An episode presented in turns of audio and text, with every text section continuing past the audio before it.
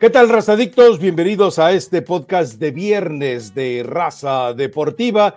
No hay jornada del fútbol mexicano. Bueno, hay un par de jueguitos por ahí que tienen que liberarse necesariamente por respetar el calendario, pero obviamente vamos a hablar de selección mexicana, obviamente vamos a hablar del partido contra Surinam, obviamente vamos a hablar de esa victoria de 2 por 0 y obviamente también a desmenuzar eh, los posibles errores de Coca, los posibles aciertos de Diego Coca y el escenario de lo que viene por delante de un proceso que se lo vamos a, a insistir, se lo vamos a reiterar, es un proceso libre de, libre de riesgos para Diego Coca. Es decir, está igual que Martino, bueno, no tan igual que Martino. No hay quien le exija. El único que le puede pedir cuentas es ir a Aragorri, porque pues, los demás, eh, aires de purga y compañía, pues nadie sabe de fútbol. O usted me dice que en TV Azteca, perdón, en Grupo Azteca o en Grupo Orlegui eh, o en Grupo mm, eh, se me fue el otro grupo caliente. ¿Hay alguien que sepa de fútbol? ¿O a Mauri Vergara? ¿O la gente de Necaxa? Por supuesto que no. Entonces, bueno, eh, él va a ir navegando libremente hasta donde Iraragorri quiera. Eso nos queda muy claro. Pero Elizabeth Patiño, tus sentimientos, eh, eh, no sé si tú vayas a venir igual, porque leí muchos comentarios en los cuales de plano se fueron a la yugular sobre Diego Coca y sobre la selección. Digo, espérame, o sea, pierdes eh, por el afán de querer sentirte crítico, pierdes el escenario. Ahora sí, como diría el sabio Decio de Mariana, el plagio al, proverbio de, Confucio, eh, por deshacerse en, hacer en ver el bosque, perdieron de vista el árbol.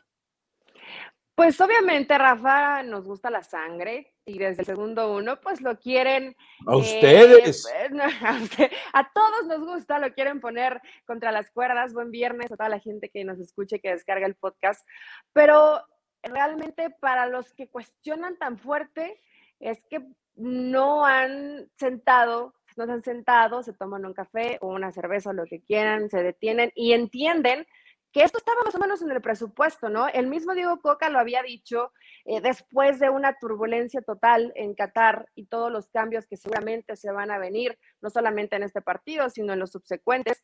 Eh, definitivamente era esto, empezar a armar lo que posiblemente pueda llegar a ser la selección mexicana. Son pruebas, ahorita simplemente son pruebas que además es una prueba superada porque el marcador así lo dice, termina ganando el partido como tenía la obligación de hacerlo. Hasta el resultado termina cumpliendo. Ya después en el funcionamiento, yo no sé, los exquisitos del fútbol o los altos exigentes pensaban que un equipo que ni siquiera ha entrenado junto va a funcionar. O sea, era completamente absurdo. Esto no iba a pasar.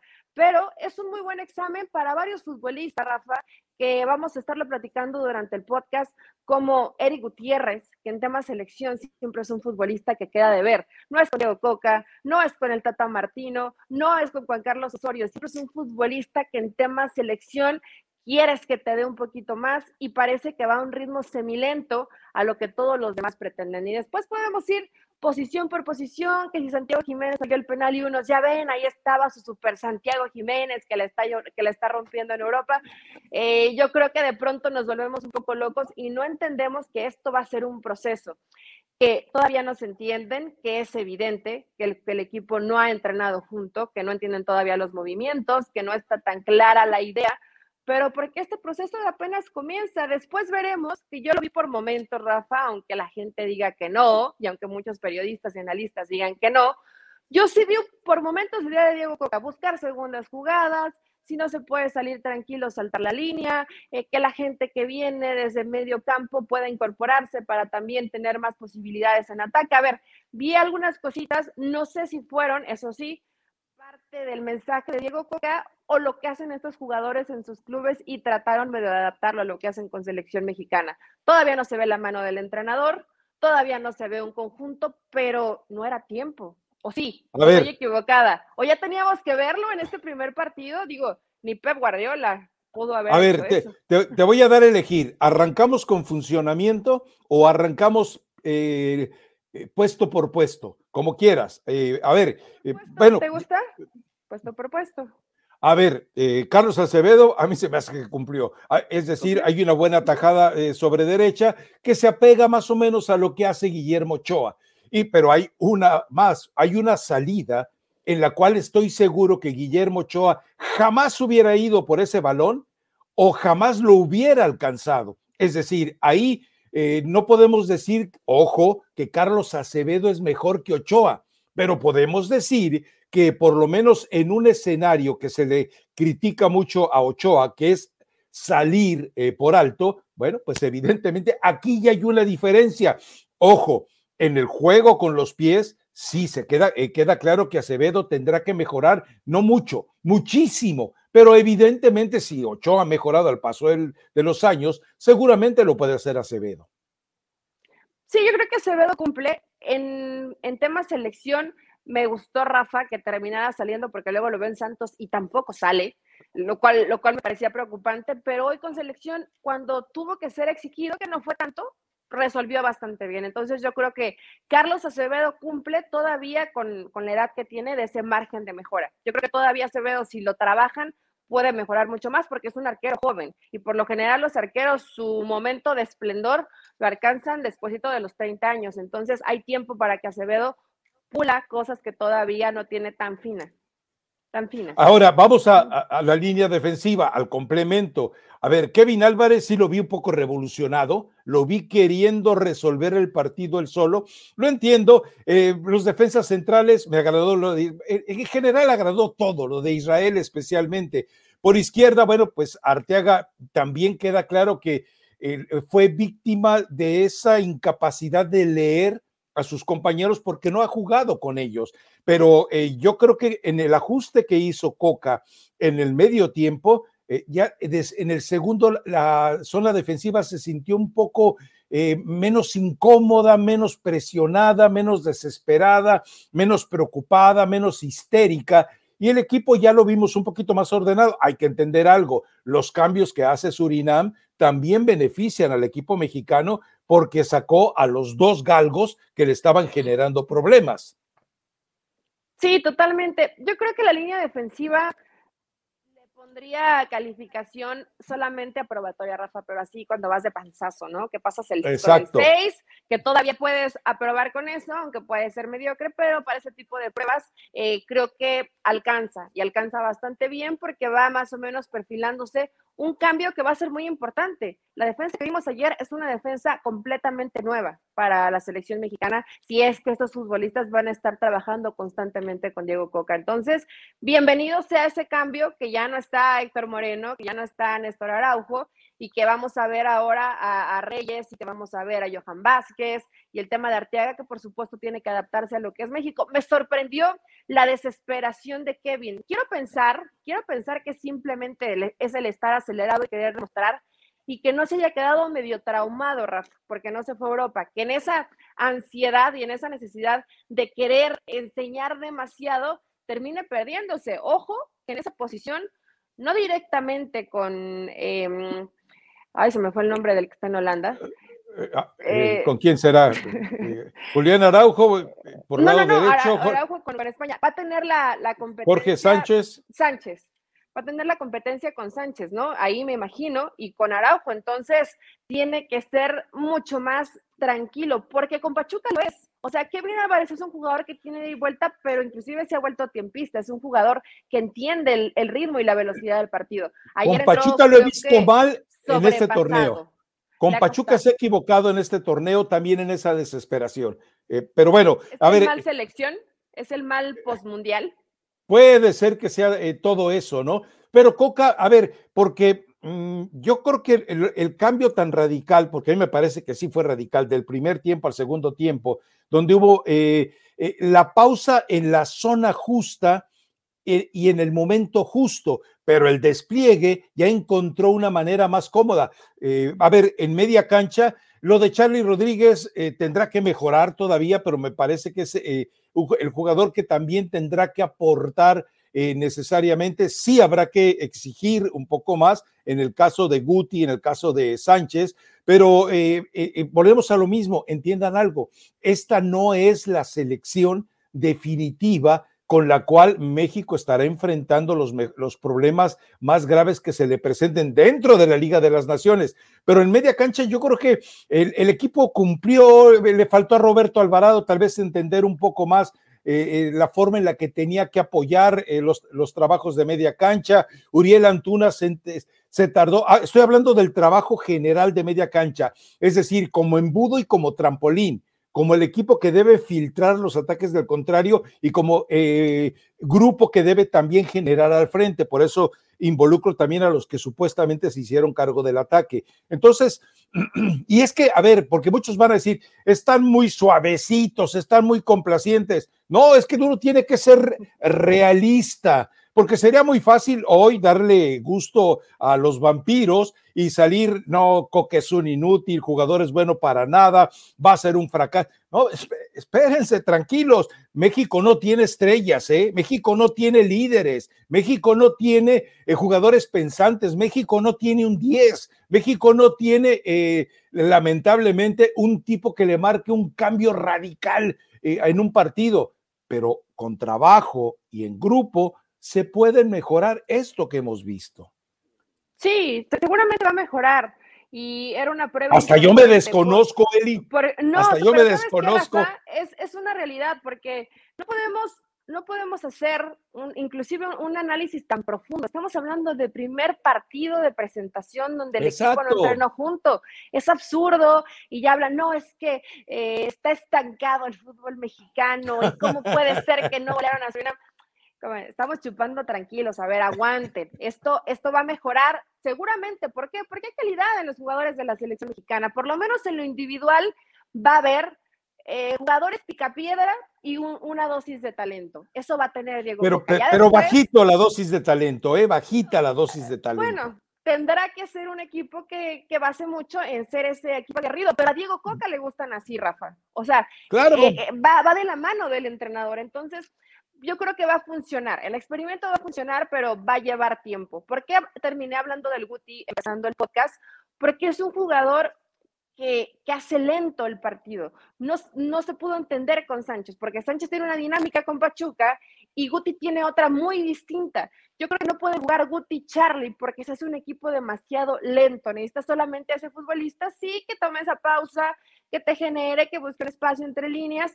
No pueden estar los dos, a mí me parece. Ya después de tener a Diego Coca, no se me hace de las características de lo que esté buscando el entrenador, pero también entiendo que hay jugadores que están en Europa y que les tienes que presionar y darle continuidad para que vayan agarrando la idea. En términos generales, a mí el medio campo no me gustó, pero tampoco sufrió demasiado. Surinam era una selección. Rafa, esos jugadores que dices que terminan sacando era muy física. México estaba un poco presionado en el primer tiempo porque pasaban volando, o sea, les veían el número. No, y le ganaban los balones, balones divididos, se los ganaban todos le sacaban como 30 centímetros, de jugadores muy altos, ¿no? Y, lo prepararon así el partido, el mismo Vázquez, lo, Johan Vázquez cuando hace el gol lo dice, lo preparamos porque sabíamos que en pelota detenida a lo mejor va a ser eh, alguna ventaja tener movilidad, porque si le quiere ganar por arriba no le íbamos a ganar jamás a la selección de Surinam.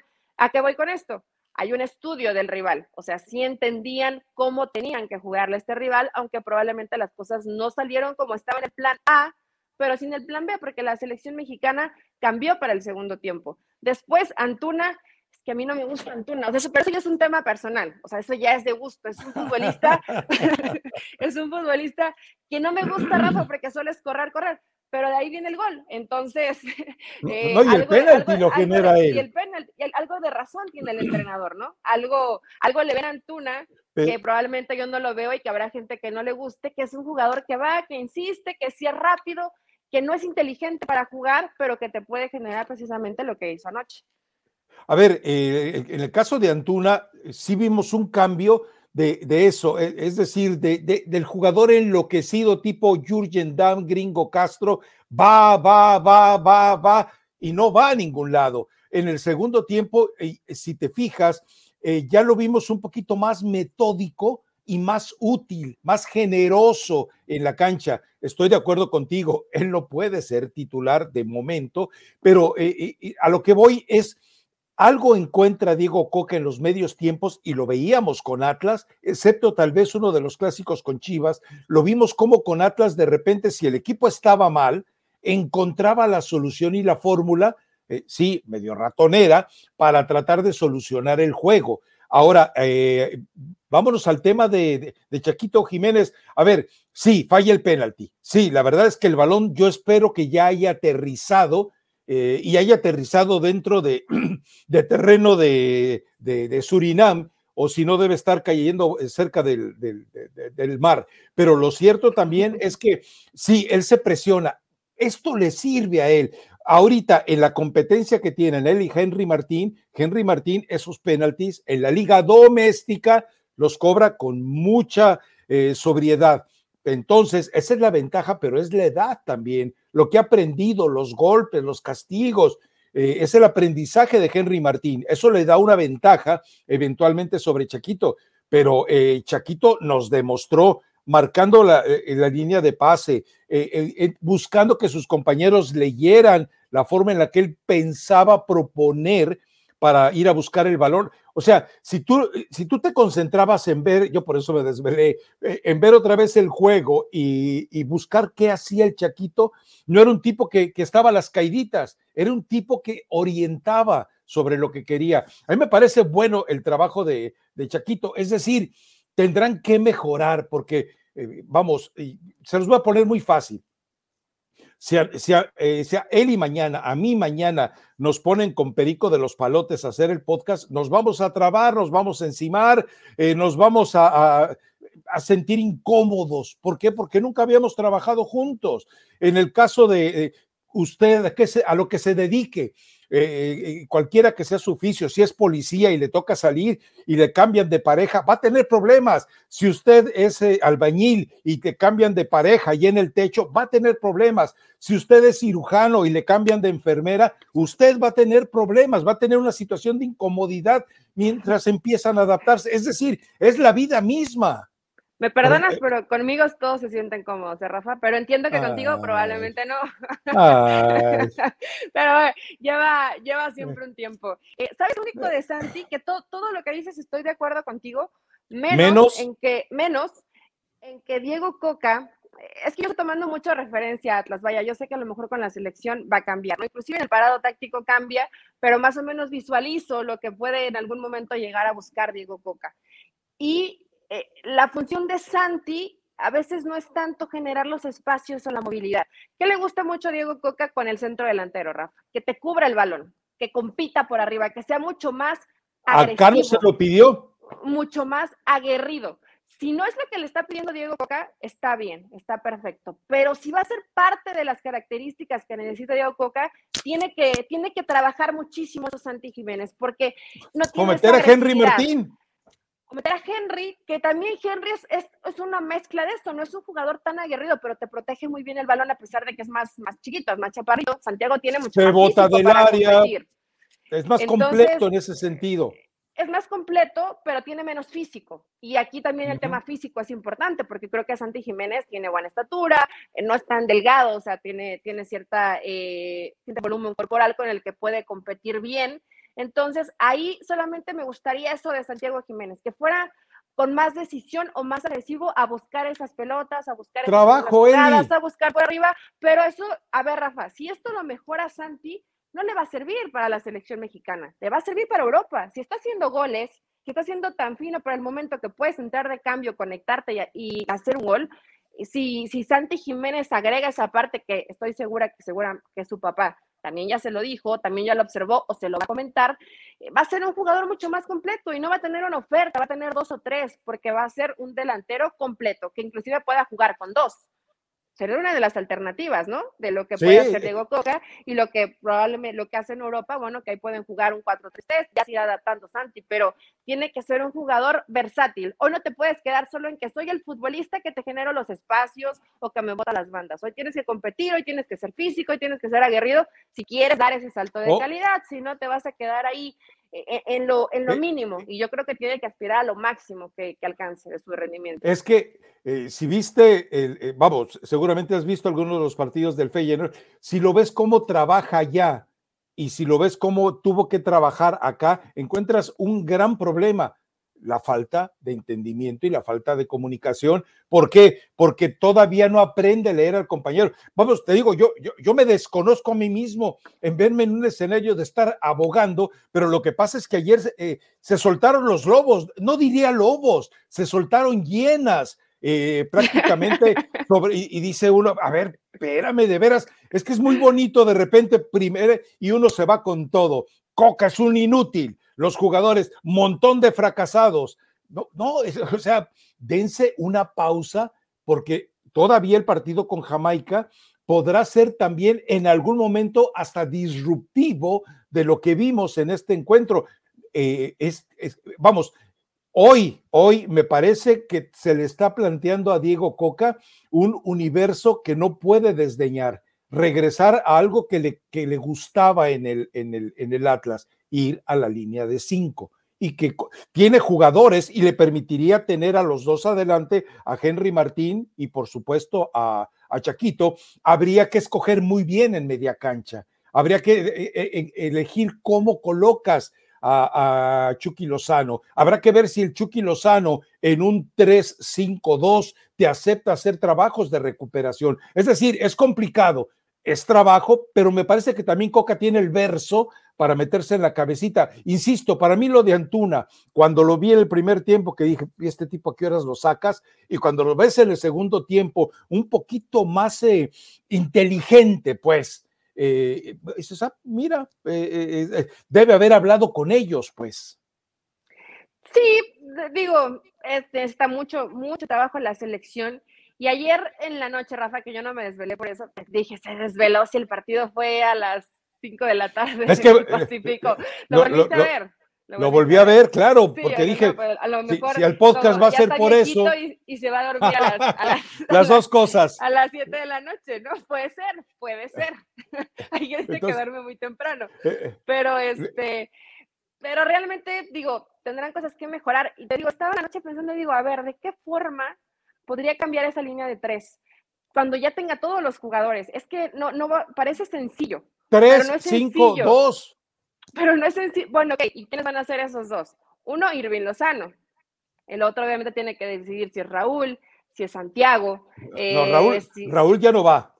Si es que, ¿Crees que Raúl ya no vaya? Raúl ya no va. No, no, Raúl ya no, Raúl ya no lo puedes tener en cuenta. Lo has visto en la Premier.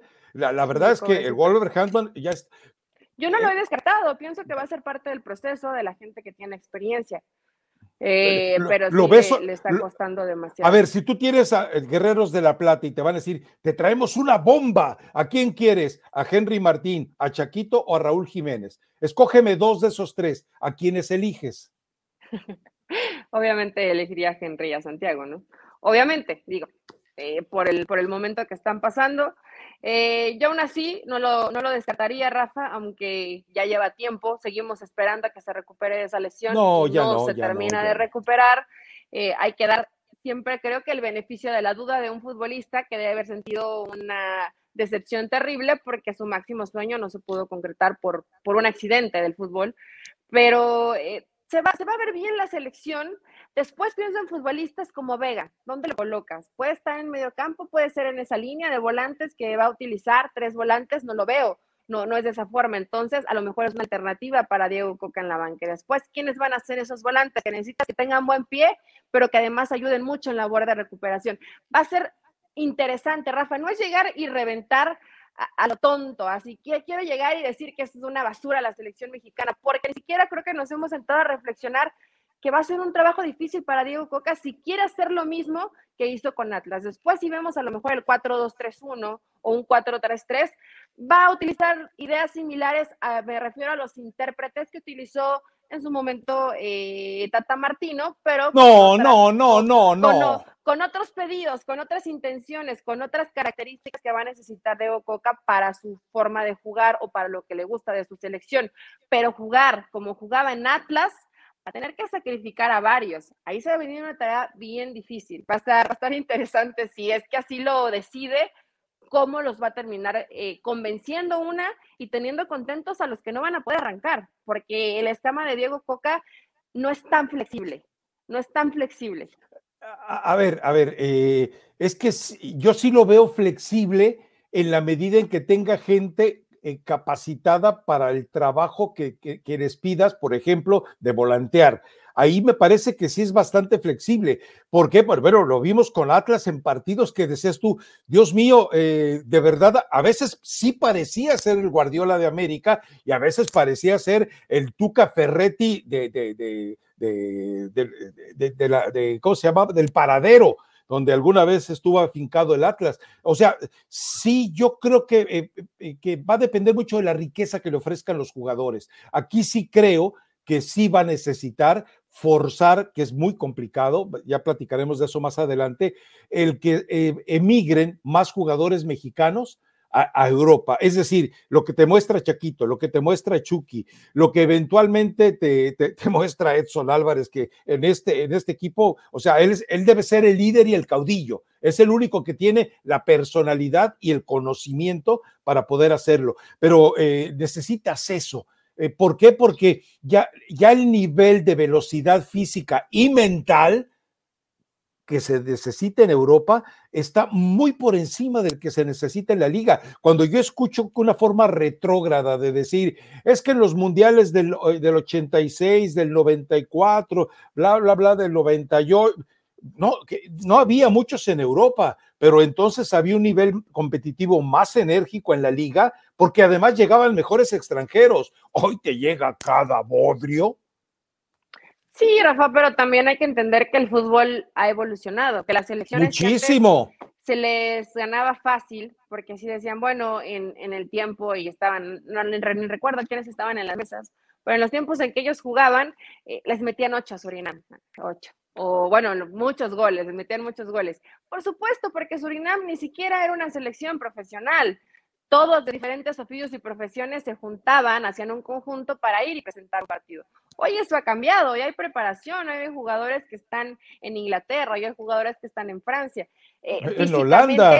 Eh, físicamente eh, los ves lo, lo, desarrollados que están, ¿no? Y, lo difícil que se vuelve competir y ser paciente para este tipo de equipos que van a ser rápidos, que van a ser fuertes, que, que te van a tratar de disputar el balón, pero que de pronto te pueden meter el pie un poco más y te tienes que cuidar porque no son a lo mejor tan técnicos algunos de ellos. Son, son muchas circunstancias. Yo no creo que el, que el fútbol mexicano sea estancado, que necesita mejor competencia, sí, que necesita mejores extranjeros para que enriquezca la liga, por supuesto, pero eso no es porque el fútbol ha evolucionado, Rafa, es porque es la necesidad inclusive del negocio. Si traes ese puro petardo extranjero, ni te venden camisas, ni te llenan estadios, ni mejora el nivel futbolístico y los tienes que meter porque son los que cobran más caro. Entonces, eh, por el bien, no solamente que les encanta esto en el fútbol si quieren más negocio, pues que traigan mejores extranjeros. Seguramente Ricardo Salinas con Mazatlán ya se dio cuenta que cinco naturalizados, Ricardo, va a ser imposible.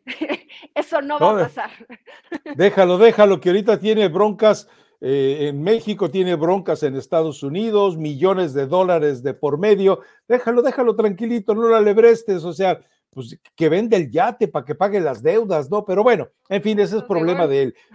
Eh, ahora, eh, en los cambios, que se hacen, no hay tiempo para, eh, para poder calibrar a ninguno de ellos. Eh, vamos, yo creo que por más que quise buscar a ver si en algún momento Beltrán eh, te soluciona, es muy poco el tiempo que tuvieron en la cancha y ya el margen de, de desde agotamiento del adversario, de comodidad en media cancha, era difícil decir, mira, este le sentó bien. Tal vez el más respetable de los cambios el de Araujo, porque cuando entra Julián Araujo, eh, hay casi lo mismo que aporta Kevin, pero con un poquito más de prudencia. Para mí el titular debe ser siempre Kevin, ¿eh? Ojo. Sí, yo creo que la va a pelear muy fuerte con Araujo, Rafa. Le vi, le vi mucha claridad, le vi esa, es, esa paciencia que se necesita para partidos que comienzan a complicarse, lo, vi más inteligente, iba cuando tenía que ir, cuando no, mejor era un poco más reservado. Eh, seguramente leí una, nota muy, muy reciente de todo lo que está viviendo, de todo lo que está pasando, de lo que está entrenando con el Barça, de que viene de una familia que se esforzó mucho para que llegara hasta, hasta donde hoy está. Entonces me parece que es un chavo que está ubicado, ya se decidió por México porque también tuvo su participación con las inferiores de los Estados Unidos. Entonces, a él sí lo veo como que va a estar muy de cerca peleando esa posición con Kevin. Le vi la tranquilidad y la frescura que se necesita en esa posición. A mí, a mí, a mí también me gusta más Kevin, pero la verdad que Araujo, tan solo que entrenes con el Barça, Rafa, te da una lectura distinta, te da una lectura e distinta de cómo pueden venir los partidos. Por eso, ahora vamos con Diego Coca. A ver, eh, mm, sé que a lo mejor ni escuche el podcast, a lo mejor ni ve el, videocast, pero eh, eh, lo que Diego Coca debe empezar a acercarse a los clubes. Es decir, debe acercarse, por ejemplo, con Almada y pedirle ayuda sobre el caso de Kevin y pedirle ayuda sobre todo jugador que eventualmente de Pachuca pudiera aparecer en la selección. O sea, decirle, sí, que juegue para tu equipo, pero en lo personal ayúdalo, mejóralo y acercarse con el Tan Ortiz y también pedirle exactamente lo mismo y acercarse con eh, Chiri Paunovic y decirle, hey, échame la mano, necesito que también eh, eh, abra eh, la mentalidad, que no sienta que porque llega de Chivas de América o Pachuca, tiene que jugar como Chivas, América y Pachuca. Ahora, a mí me preocupa lo de Coca cuando te sale con un comentario tan tonto como decir, es que no llevo a Víctor Guzmán porque me gustaba más con Pachuca que con Chivas. Maestro, va a ser tuyo, solo tuyo durante todo ese tiempo no se lo tienes que consultar a nadie, no vengas con excusas tarugas. Claro, Víctor Guzmán ya se devaluó solito, ¿no? Pero eh, eh, debe, debe acercarse a los clubes. Ese ha sido también un gran error, ¿no? Bueno, el Tata Martino lo hizo con Almada y Almada terminó exhibiéndolo, ¿no? Pero bueno, son riesgos que se corren, pues. Pero mira, hablas con Aguirre. Le consejos, sí, Hablas con Aguirre, hablas con Herrera, hablas con el Tuca, hablas con Bus, hablas con todos los que han estado ahí, los que no han estado, y con poquito que les aprendas a ellos, vas a poder formalizar esto. Digo, porque ya queda algo claro, Coca eh, nadie lo va a mover de aquí a la Copa del Mundo. Eso, eso lo tenemos muy claro todos, ¿no? Digo, imagínate que ayer se sentó tal vez Ares de Parga a analizar, ¿no? no, no, no, no. Es maravilloso. No, no ensucias el podcast. De, que, de, que, de que, ¿El qué? Aires de. El pod. es que con aires de purga ya se me fue la otra palabra. Eh, pero, ¿sabes qué, Rafa? Yo creo, me sonaba tan absurdo lo de Guzmán, y yo creo que lo de Guzmán es otro tema, pero al solito a veces les das la razón a los entrenadores. La prueba B después de las tonterías que haces y lo que se hizo expulsar y que no, que no terminó brillando en el clásico. Puede ser un mal partido nada más.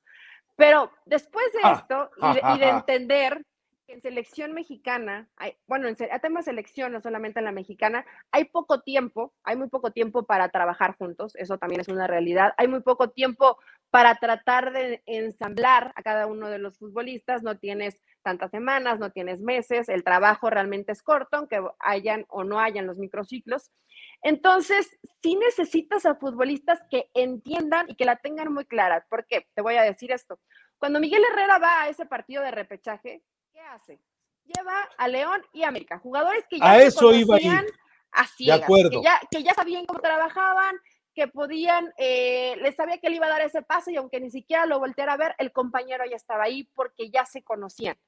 Por eso nos, hoy, hoy que vuelvo a escuchar las palabras de Diego Coca y que sé que a lo mejor lo de Guzmán es tema aparte, porque todos sabemos que esa prueba B no se abrió y que eso puede perjudicarlo en regresar a la selección mexicana, pero tiene cierta lógica, Rafa. Si tu jugador está jugando de una forma que a mí ya me gusta, que a mí ya me interesa y que me va a ahorrar el tener que decir, este no se adapta y tengo que encajar dos o tres piezas que no se entienden, yo sé que es parte del entrenador, pero te hace mucho más fácil a una base de jugadores que ya se conocen, que pueden jugar prácticamente a ciegas. Acá el problema es que tiene que adaptar varias cosas, en Pachuca muy revolucionados, en otros equipos juegan más lento, hay que ir eh, sincronizando varias situaciones, pero pero tiene lógica, ¿o te parece que no? O sea, sí, sí estaba como que un pretexto eh, medio eh, absurdo. No, no. tiene cierta lógica, para mí sí. bueno, el ejemplo de lo de Miguel Herrera. Sí, de hecho, me preocupa porque ya el hacer tantos podcasts ya lleva a que te robes mis ideas antes de que las exponga, porque yo te iba a decir precisamente lo de Miguel Herrera. o sea, ¿qué fue me robaste mis ideas. ¿Cuánto, cuánto, tiempo tuvo para entrenar Miguel Herrera para los partidos con Nueva Zelanda? casi nada, pero ¿qué era lo que hacía? Pues simplemente ah, eh, sacó tres parches, los metió a la cancha y, el equipo funcionó y funcionó ante una selección de Oceanía, lo entiendo, donde priorizan el rugby, pero que también, bueno, había que ganarle y, había que, eh, obviamente, sin europeos, había que demostrar que era competitiva esa selección. Entonces, eh, pero yo, yo no me, vamos, porque ayer, por ejemplo, era un partido en el que no se conocían entre ellos. Y no me digas que a final de cuentas tuviste a un Charlie Rodríguez jugar igual que como lo, ha hecho eventualmente en Monterrey y en Cruz Azul. No, definitivamente no. Le dio incluso más eh, el protagonismo del puesto de Miguel, de, perdón, de Héctor Herrera, que el que eventualmente desempeñe sus equipos. No, esa no es excusa, pero a ver, eh, yo sí creo que eh, Coca necesita hacer un poquito más de trabajo de escauteo emocional, sobre todo del jugador, para lo que se le viene encima. Insisto, el partido con Jamaica va a ser totalmente diferente. Va a tener a jugadores de mejor pie, va a tener a jugadores con, con más entendimiento de los tiempos del partido y debe ser una mucho mejor selección. Ahora, establecer cuál es el equipo A y el equipo B, no hay ninguno de los dos. Va, a terminar apareciendo una mezcla y creo que el mejor examen para este ensayo va a ser el partido de abril eh, con Estados Unidos, ¿no? Ahí sí ya va a ser una, una exigencia distinta. Claro que lo de Jamaica si algunos toman de referencia la Copa Oro, va a ser muy distinto. Es, esa Jamaica y, iba con muchas bajas, el tema COVID, etcétera. Hubo muchas situaciones en ese momento, no los dejaron hacer el viaje. Hoy va a ser distinto. y aún así empató en el Azteca, ¿eh? Acuérdate que empató en el Azteca. Es cierto, es una selección que, que no juega mal y que te va a exigir. Y que México tiene que soportar no solamente el tema fútbol, sino el tema mental. Porque yo creo que aunque quieras dejarlo de lado, los que estuvieron participando con Gerardo Martino, todavía tienes como ese, y para muchos periodistas es todavía eso, me queda claro, y para el mismo aficionado, hoy hay que volver a reconquistar, ya se perdió, porque hoy todos dicen que son los peores, que son los más malos, que no importa el entrenador, ningún proceso va a salir bien porque falta calidad, etcétera. Entonces hoy el jugador no solamente tiene que mejorar como colectivo, sino tiene que mejorar en individual y lo que hablaste del tema mental, volver a creer en ellos, que muchos yo creo que están como bajitos en ese tema. Entonces, si Diego Coca lo logra, que creo que lo puede llegar a lograr, porque lo hizo con, con Quiñones y lo hizo con Furch y lo hizo con Aldo Rocha, y, o sea, no solamente extranjeros, con Reyes, con Santa María, con Nervo. Eso va a llevar tiempo, eso va a llevar tiempo. Inclusive Rafa, aunque es con Jamaica, que nos estamos adelantando y futoreando, el partido ya lo platicaremos el lunes, te fuera mal, te golearan, te pasaran, todos estos son exámenes, son parte de, o sea, no, no, si esto pasara no vamos a matar a, por lo menos yo no, no vamos a, matar a Diego Coca el lunes porque son parte de los exámenes de la selección mexicana eh, que apenas se está armando. Eh, a ver, a ver, a ver, es que eh, el, escenario de terror que tú planteas sí llevaría a, a, muchas revisiones, es decir, acá el, Coca se comprometió demasiado, o sea, prácticamente se puso la soga al cuello cuando habló de las formas. Las formas contra Surinam no existieron. Contra Jamaica no van a existir. O sea, eh, vamos a entender que lo mismo, estos jugadores que se quedaron en la Ciudad de México habrán avanzado con un par de entrenamientos que le dejará alguna riqueza eh, para cuando llegue el partido con Jamaica, pero tampoco, insisto, eh, es para eh, pensar que van a borrar a Jamaica, pero también si se presenta un escenario tétrico, que lo dudo, también habría que revisar puntualmente muchos detalles. Y yo creo que, vamos, se le vienen las pruebas a, Diego Coca. podrá seguir enfrentando a Canadá, podrán seguir enfrentando a Estados Unidos dentro de la Liga de las Naciones, el partido del 19 de abril es una pachanga nada más, pero después se viene la Copa Panamericana, en el 25 se viene la Copa Intercontinental. Entonces ahí sí habrá que estar muy atentos a la evolución, pero... Eh, eh, y, te voy a pedir un favor, ya no uses tanto el término periodistas, porque eh, el término periodistas es, un acto de graduación en este oficio. Sí, es cierto. Llámales Llámale reporteros con micrófonos, reporfan con micrófonos, porque también me da, me da una impresión, Eli. Que analistas, este, panelistas, puede cenar mejor, pero te, te, voy a preguntar algo. ¿no crees que esta explosiva y mordaz animadversión al partido de debut, vamos, ni yo me comporto así, caramba, eh, es en parte por ir a pegarle al sistema?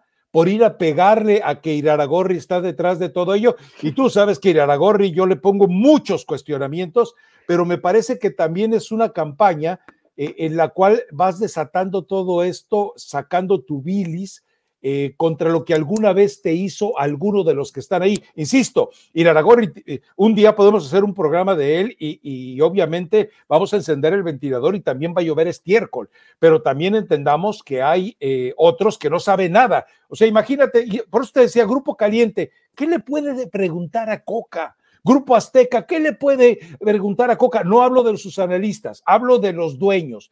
¿Qué le puede preguntar eh, la gente de Santos, aunque los Riestres están un poquito más documentados? ¿Qué le puede preguntar a Mauri Vergara, a, que le dijeran a eh, eh, Coca, a ver, a Mauri, pregúntame lo que quieras de la selección? ¿Qué le puede preguntar? Entonces, entendamos eso una peli a la selección mexicana. te, hago un cortito, hacemos, Club de Cuervos 5.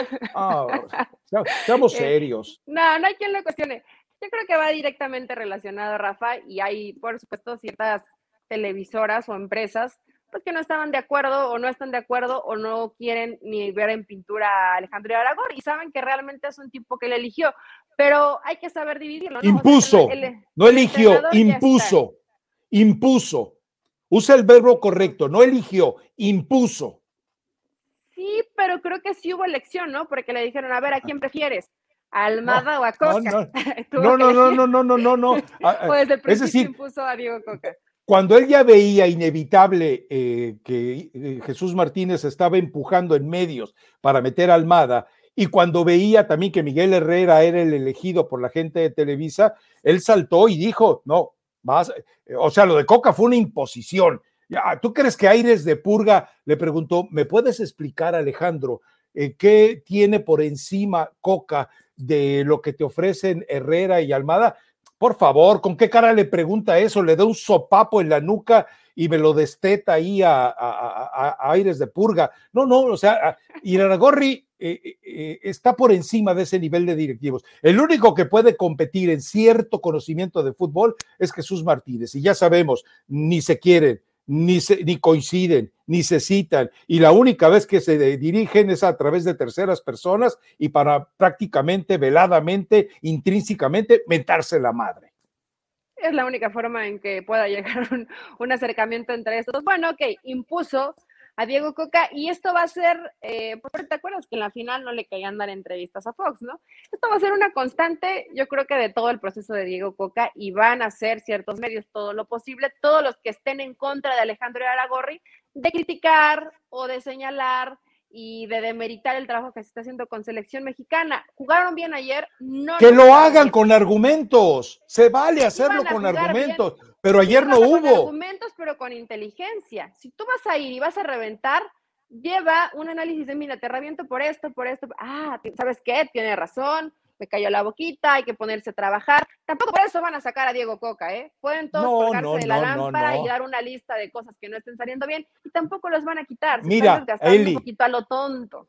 Un 7-0 a Coca no lo saca de la selección, como no sacó a Osorio. no, bueno, a ver, un partido perdido contra Estados Unidos, eh, 3 o 4-0, ¿no lo saca? Lo dudo, porque eh, ¿cuántos goles acumuló en contra contra Estados Unidos? ¿Cuántas finales perdió Martino? partidos sí sumaríamos unos cinco. Entonces, no, no, no, no, eh, eh, a ver, Coca, perdón, Irargorri no va a sacar a Coca por los mismos motivos que Azcárraga no sacó a Osorio, acuérdate, cuando llegó aquel decálogo de 14 puntos, son unos sabios en Pachuca, ¿qué fue lo que dijo? no más porque son ellos, no lo saco a Osorio y se quedó Osorio porque ya lo iban a votar.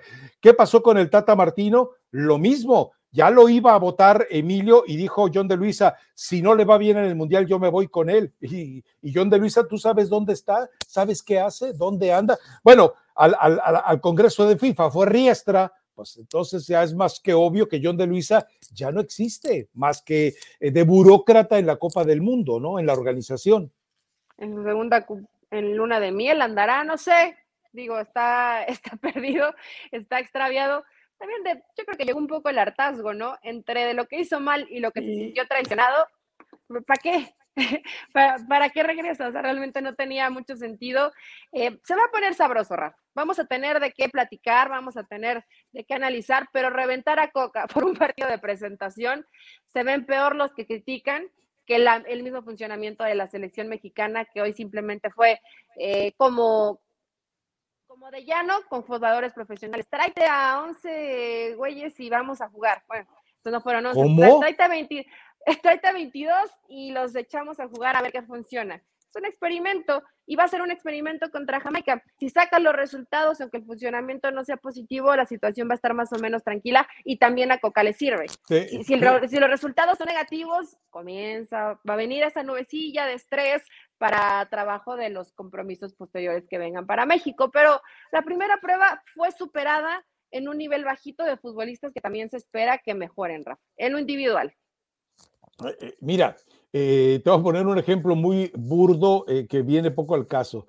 ¿Cuántos entrenadores? Creo que son tres los que han intentado hacer jugar o intentaron hacer jugar bien juntos a Neymar, a Mbappé y Messi y no pudieron. ¿Tú crees que le puedes pedir a Coca que con talento de medio pelo te haga un equipo funcional? Por favor, o sea, la verdad es que, ¿sabes qué?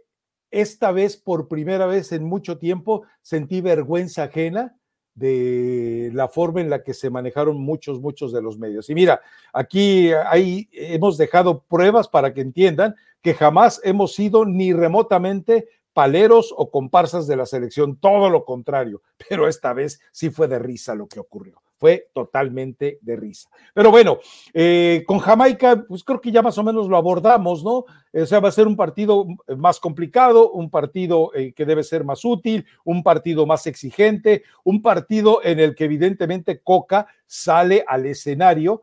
Si, si Coca ya revisó todo lo que se dijo de él y ahora eh, él entiende lo que se viene contra Jamaica, pero seguramente el primero que le habló fue Ir Aragorri, tú no te preocupes, tú llegas al Mundial. Y es alto remedio, ¿no?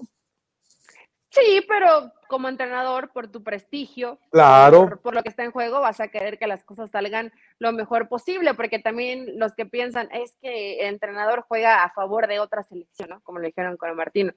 Eso, es una tontería. El entrenador por su mismo prestigio no va a querer que las cosas salgan mal. Y yo creo que pueden salir un poco mejor.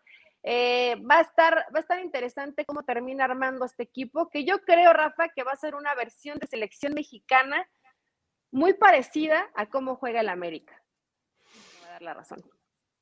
Una versión muy parecida a cómo juega el América. Eh, pudiera ser, el problema es que en el América tienes un par de jugadores que en un momento revulsivo te cambian con talento, o sea, no tienes un Fidalgo, aunque tienes algo que puede ofrecerte más. No, pero tienes a un jugador como Luis Chávez que comprometido con la selección te puede rebasar lo que hace Fidalgo en cuestiones de talento ofensivo, en recuperación tal vez no tanto. Pero, pero estoy de acuerdo contigo, Pablo. A ver, eh, me parece muy cruel que utilices eh, como machote a la América para ensuciar el trabajo de Coca. Déjalo, a ver, eh, ¿por qué la referencia? Si es tu, si es tu Tano, si tú lo pediste a Tano para la selección claro, Rafael Ramos. Pero claro. Entonces, en esa fusión de situaciones que tiene que conjuntar Diego Coca, creo que ese 4-2-3-1, gente que te ayuda a recuperar, pero que además uno de los volantes te ayude eh, en labores ofensivas, que se pueda sumar al ataque, gente que llega de segunda línea, eh, gente que juega por fuera, porque creo que es algo que tiene que explotar México, porque son futbolistas que están en Europa y que tienen la, calidad y la capacidad para darte ese extrita de talento. Tú dices que es extrita, yo creo que sí hay buena eh, calidad en, en la selección mexicana, no para ser campeón del mundo, pero para competir mejor de lo que lo han hecho. Y después enfrente jugadores como, como Santiago, como el mismo Henry, que con esas características cualquiera de los dos te pueden jugar, inclusive después cambiar un 4-4-2 a situaciones. A la selección mexicana no la veo con las características para jugar como con Atlas, a los jugadores, pero si el entrenador, si Diego Coca logra jugar con esta selección como lo hizo con Atlas, Rafa, me, voy a dar vuelo de lujo y me voy a levantar y le voy a aplaudir porque no va a estar sencillo. ¿eh? No veo hoy que estos jugadores se puedan adaptar a esa idea que tuvo con Atlas.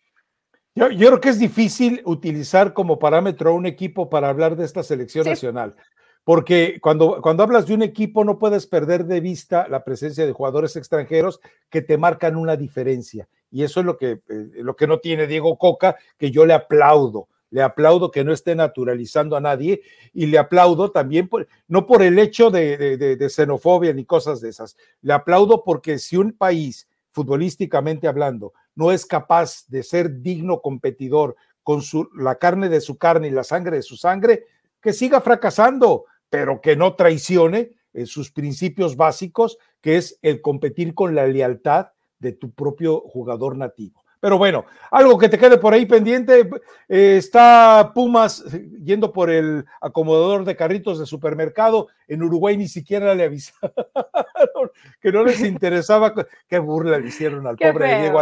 O sea, lo maltrata el Inter de Miami, lo, maltrata las... No, no, no, qué, qué triste, qué triste de veras. ¿eh? Pero bueno, pero ve el coraje que te da.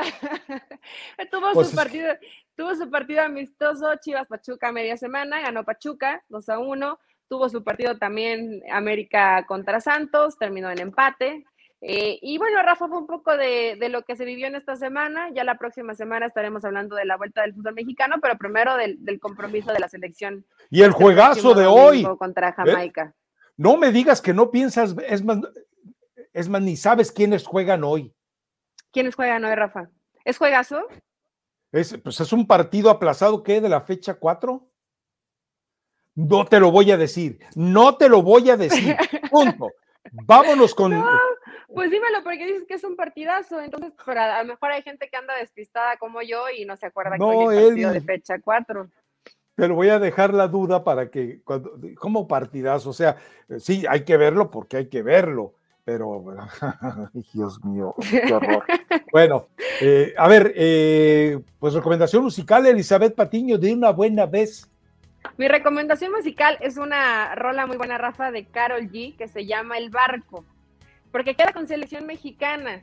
Habla que antes sentía como rencor y coraje, ahora tibiecito, tibiecito, la agüita tibiecita sin hacer daño. Así va a estar ahorita la selección por un ratito, aguántense, porque hoy llegaste muy benevolente, solo te faltó eh, mandar un beso, decir que analítico. Buenos días, señor Sol. me parece, me parece perfecto. Igual y aquí al lunes nos cambias un poquito, pero esta rola es muy buena. Hay perreo no tan intenso como para que tú también lo puedas disfrutar. Y nos escuchamos acá el lunes. No me, no me dejes con la duda, Rafa. ¿Quién juega hoy? No, no, no te voy a decir. no te voy a decir porque deberías saber. Ahora, yo le agradezco a los razadictos porque tuvimos más de 100 mil visitas al... pues, ¿por qué habrá sido? No, no, no me contestes. Vámonos. Adiós, adiós, adiós, adiós, adiós. Adiós.